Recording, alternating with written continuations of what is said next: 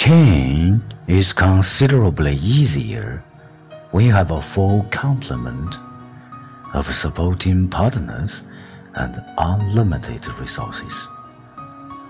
But since very often it is the shock of a death, divorce, or some other life tragedy that unceremoniously tosses us out of our comfort zone to fend for ourselves.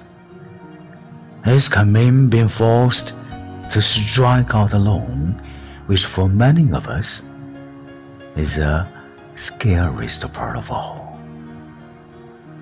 Probably the most difficult thing about pursuing significant change is doing it when you don't have the knowledge, financial, or emotional tools available to make the process go smoothly. However, as difficult as it can be, sometimes reaching our full potential means working without a night. Or, as Tony Robbins says, if you want to take the island, burn the in boards. For those truly dedicated to their mission, having fewer resources and no backup or fallback plan can be a surprising blessing as it forces you to get creative and forge new paths.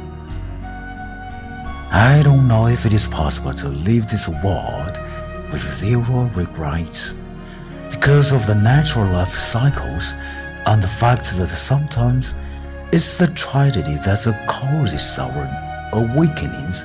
We often have our epiphanies too late to avoid certain painful outcomes. However, it is indefensible to claim ignorance to the possible ramifications of continued inaction. The choice belongs to each and every one of us. We all have the power to change both our thoughts and behavior, thereby giving more intentional direction to the remainder of our lives.